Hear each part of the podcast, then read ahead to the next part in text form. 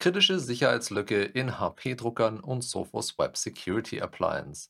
Cyberangriffe auf Webseiten der Landesregierung und Landespolizei, Hannoversche Verkehrsbetriebe AG sowie deutsches Biotech-Unternehmen Evotech.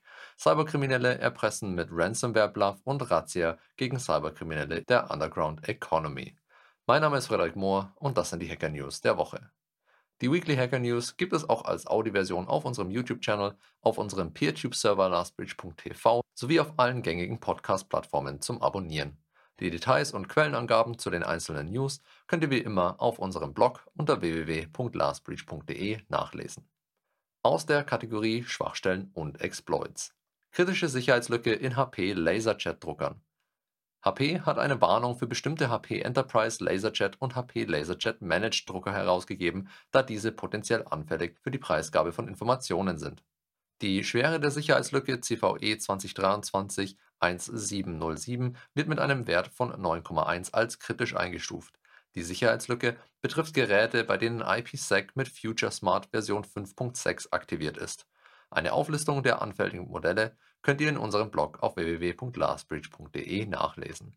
HP empfiehlt, sofort auf eine frühere Version der Firmware Future Smart zurückzugreifen, um das Risiko einer Preisgabe von Informationen zu minimieren. Eine aktualisierte Firmware, die das Problem beheben soll, stellt HP innerhalb von 90 Tagen in Aussicht. Sophos schließt kritische Sicherheitslücke. Sophos hat ein neues Update für seine Web Security Appliance veröffentlicht, das drei Sicherheitslücken behebt. Die kritische Schwachstelle CVE 2023-1671 erhielt einen Schweregrad von 9,8 und ermöglicht es einem Angreifer, beliebigen Code auszuführen, noch bevor eine Authentifizierung stattgefunden hat. Dadurch kann der Angreifer die Kontrolle über das System erlangen. Eine weitere als hoch eingestufte Schwachstelle, CVE 2022-4934, ermöglicht es einem Angreifer, Schadcode auszuführen, nachdem er erfolgreich authentifiziert wurde. Zudem wurde eine mittlere Schwachstelle mit der Bezeichnung CVE 2020-36692 behoben, die einem Angreifer die Ausführung von beliebigen JavaScript-Code im Browser des Opfers ermöglichen könnte. Das Update mit der Bezeichnung Release 4.3.10.4 schließt diese potenziellen Einfallstore für Cyberkriminelle.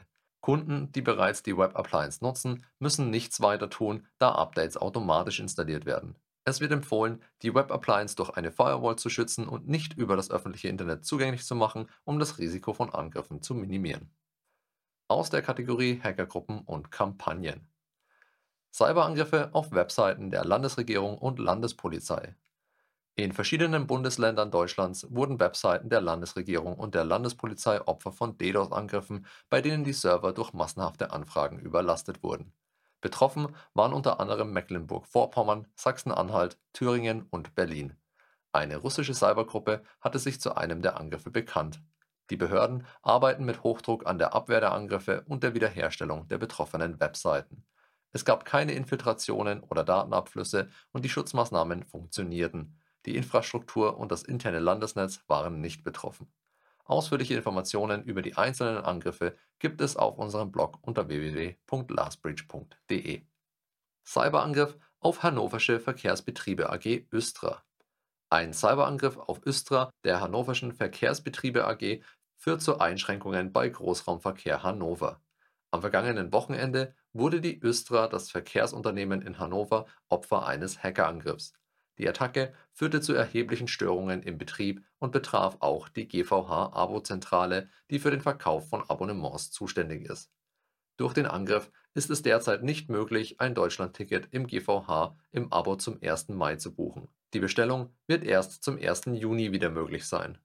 Die Betroffenheit der GVH-Abo-Zentrale ist auf den Umstand zurückzuführen, dass diese eng mit der Östra zusammenarbeitet und somit ebenfalls von den Auswirkungen des Hackerangriffs betroffen ist Aufgrund der Schadsoftware, die auf den Systemen der Östra eingeschleust wurde, sind sowohl die Telefon als auch die E-Mail-Erreichbarkeit stark eingeschränkt. Die Verantwortlichen arbeiten derzeit mit Hochdruck an einer Lösung, um die Auswirkungen des Hackerangriffs zu minimieren.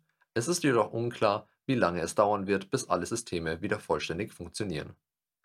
Evotech von Cyberangriff betroffen das deutsche Biotechnologieunternehmen Evotec hat am 6. April 2023 einen Cyberangriff auf seine IT-Systeme erlitten. Um Datenschutzverletzungen und Datenbeschädigungen zu vermeiden, wurden die Systeme proaktiv heruntergefahren und vom Internet getrennt.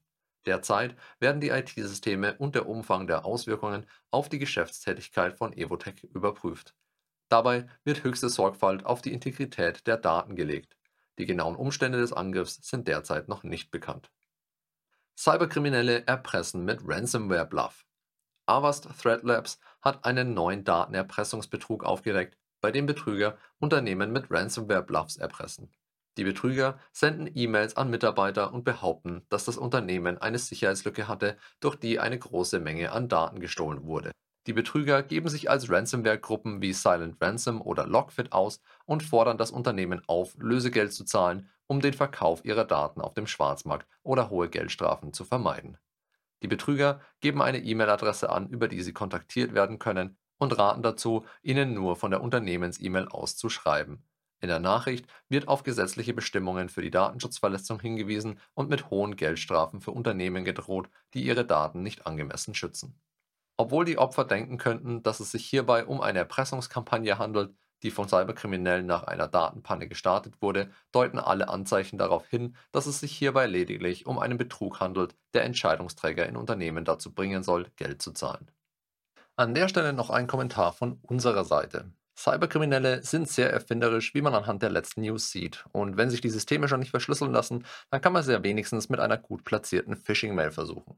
Das ist aber natürlich längst noch nicht alles. Weitere dreiste und spannende Angriffe gibt es in unserer Sicherheitsschulung zu sehen. Schreib uns am besten gleich an kontakt@lastbridge.com oder ruf uns an unter 089 3078 4343 und wir zeigen dir, wie unsere Schulung deinem Unternehmen hilft, sicher zu bleiben. Wir freuen uns auf dich, aber jetzt zurück zu den News. Aus der Kategorie Wirtschaft, Politik und Kultur. Razzia gegen Cyberkriminelle der Underground Economy. Am 4.4.2023 fand eine groß angelegte Aktion gegen Cyberkriminalität statt, bei der Strafverfolgungsbehörden aus allen Bundesländern beteiligt waren. Die Generalstaatsanwaltschaft Frankfurt am Main, Zentralstelle zur Bekämpfung der Internetkriminalität kurz ZIT, sowie das Bundeskriminalamt gingen gemeinsam mit anderen Strafverfolgungsbehörden gegen die sogenannte Underground Economy vor. Insgesamt wurden 62 Objekte von 58 Beschuldigten durchsucht und zahlreiche elektronische Datenträger sichergestellt den Beschuldigten werden eine Vielzahl von Betrugsdelikten im Onlinehandel sowie weitere Vorbereitungs- und Verwertungstaten wie etwa Ausspähen von Daten, Fälschen beweiserheblicher Daten, Datenhehlerei und Geldwäsche vorgeworfen.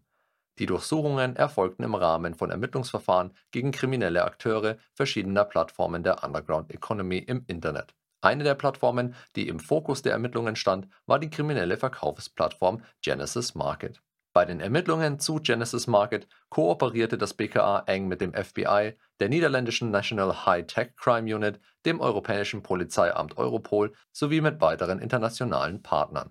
Über Genesis Market wurden unter anderem gestohlene Zugangsdaten zu verschiedensten E-Commerce- und Online-Zahlungsdiensten zum Kauf angeboten. Die Plattform war die größte ihrer Art und bestand seit 2018.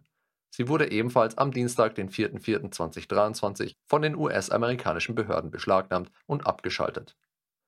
Das war's für diese Woche. Die Weekly Hacker News gibt es als monatlichen Newsletter auf unserem YouTube-Channel oder als reine Audioversion auf rss.com sowie diversen Podcast-Plattformen zum Abonnieren.